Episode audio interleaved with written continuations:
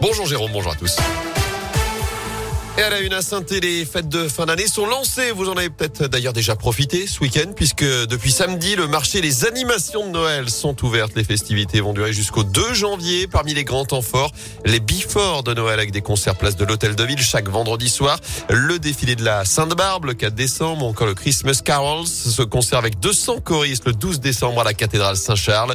Évidemment, il y a aussi les animations permanentes. Petit tour de ce qui vous attend avec Lionel Boucher, adjoint aux animations. Le cœur de ville, c'est évidemment la place de l'Hôtel de Ville avec ce magnifique marché de Noël, avec la Grand Roue qui euh, enfin revient à Saint-Étienne. Nous descendons place Jean Jaurès, on trouve notre sapin géant, 18 mètres de haut, la piste de glace, donc euh, au pied du sapin. Nous avons le, sapin merveilleux qui permet d'entrer dans les boules et puis de, de s'élever sur la place, la piste de luge et puis le petit train qui nous permet de remonter comme ça la, la Grand Rue, d'aller notamment euh, voir Place du Peuple, les nouveaux dispositifs scéniques. Les gens pourront se, se prendre en photo. On tournera, on ira sur la plage Chavanel où cette année un grand cabaret de Noël prendra place. Donc je crois que nous sommes prêts et le Père Noël attend euh, les petits et les grands à Saint-Étienne. Et notez que la Stas sera gratuite les trois premiers week-ends de décembre pour profiter des fêtes en centre-ville jusqu'à Noël.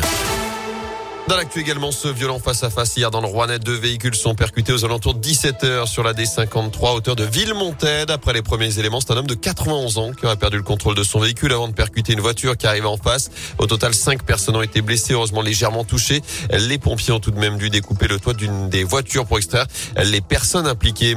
Des pompiers qui ont dû intervenir également cette nuit du côté de Régny avec l'incendie dans un bâtiment industriel. 300 mètres carrés sont partis en fumée. L'intervention vient tout juste d'être terminée.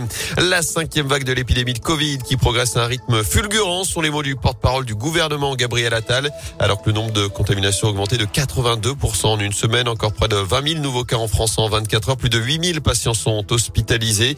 Notez également aujourd'hui le coup d'envoi de la campagne de vaccination contre la grippe pour tous les plus fragiles, notamment les plus de 65 ans, peuvent se faire vacciner eux depuis un mois.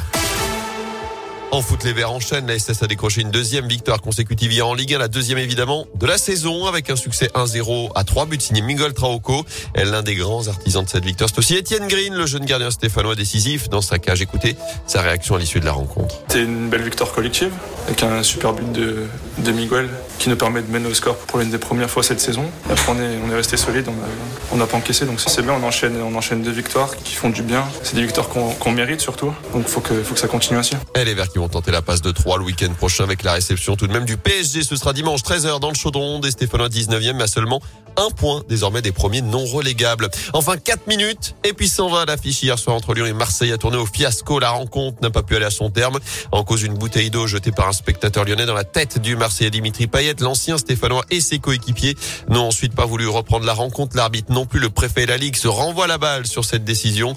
Finalement, le match n'a pas rattaqué après deux heures de confusion. La commission de discipline se réunit en urgence aujourd'hui pour les premières sanctions alors que la ministre des Sports réclame de son côté une prise de conscience collective. Par ailleurs, notez que l'individu qui a jeté la bouteille d'eau a pu être identifié. Il a été rapidement interpellé et placé en garde à vue. Et oui, et puis on rappelle... Euh,